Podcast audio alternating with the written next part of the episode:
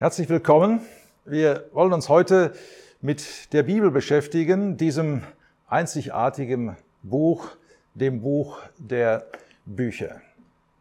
Die Bibel, das heißt das Buch, die Bibel ist das Buch Gottes.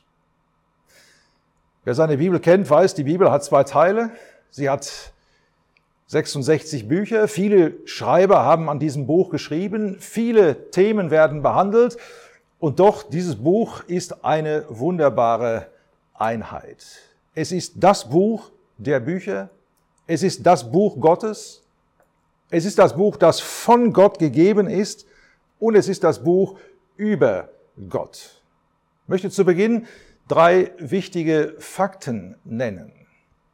Nummer eins, die ganze Bibel ist von Gott eingegeben. Wir lesen im zweiten Timotheusbrief Kapitel 3 Vers 16, alle Schrift ist von Gott eingegeben und nützlich.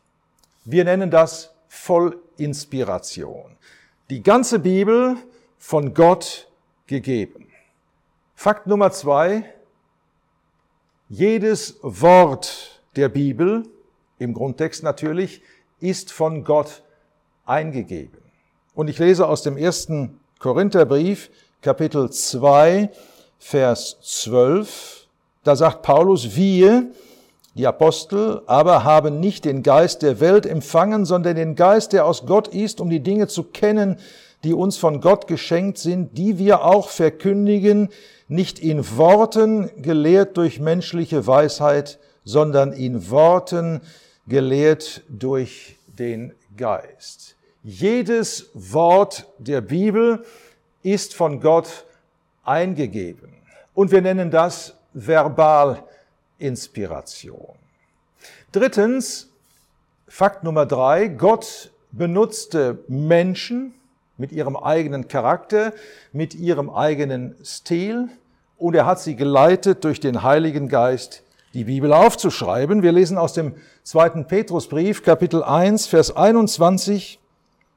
Denn die Weissagung wurde niemals durch den Willen des Menschen hervorgebracht, sondern heilige Menschen Gottes redeten, getrieben vom Heiligen Geist.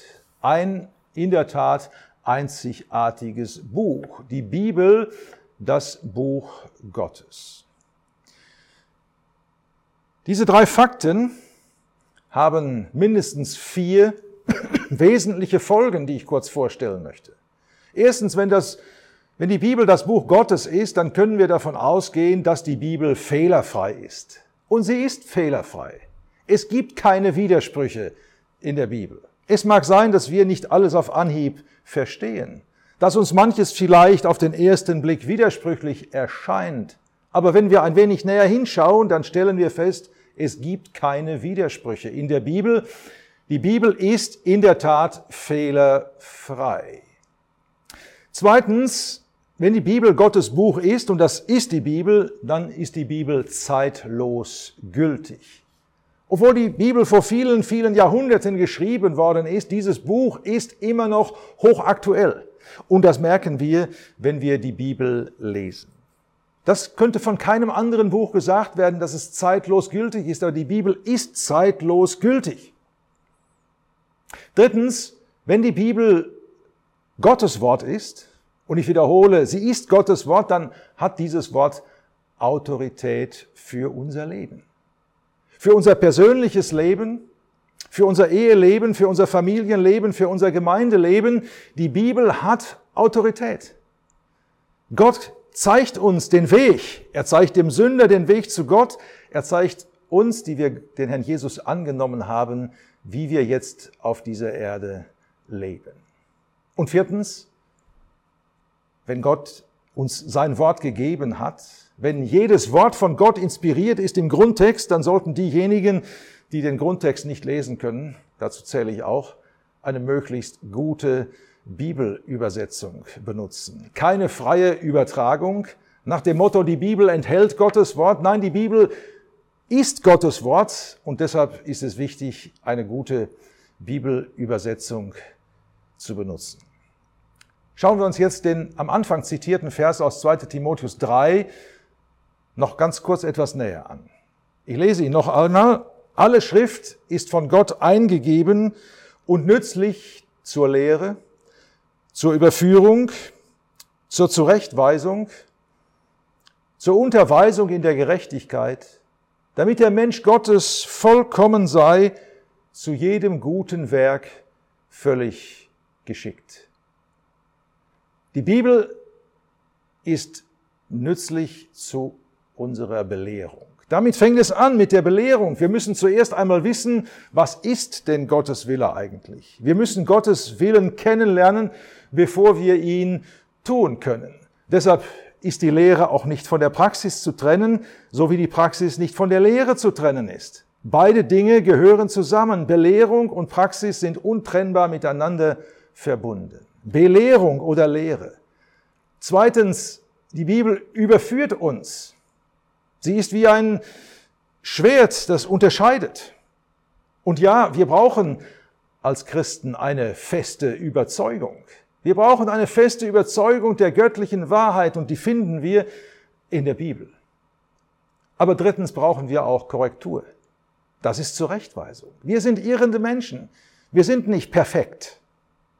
Wir brauchen immer wieder Zurechtweisung und die Bibel korrigiert uns. Sie zeigt Missstände auf im persönlichen Leben, im gemeinsamen Leben und sie zeigt uns auch, wie wir diese Missstände beseitigen können. Und schließlich sagt Paulus, die Bibel, das Wort Gottes, unterweist uns in der Gerechtigkeit.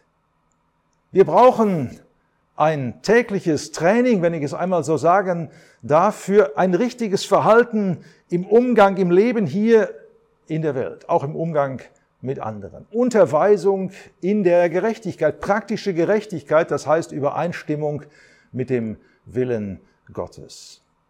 Und dann fügt Paulus hinzu, damit der Mensch Gottes, das sind wir, die Gläubigen, dass wir vollkommen sein sollen. Vollkommen meint hier nicht wie an anderen Stellen geistlich erwachsen. Hier steht ein anderes Wort.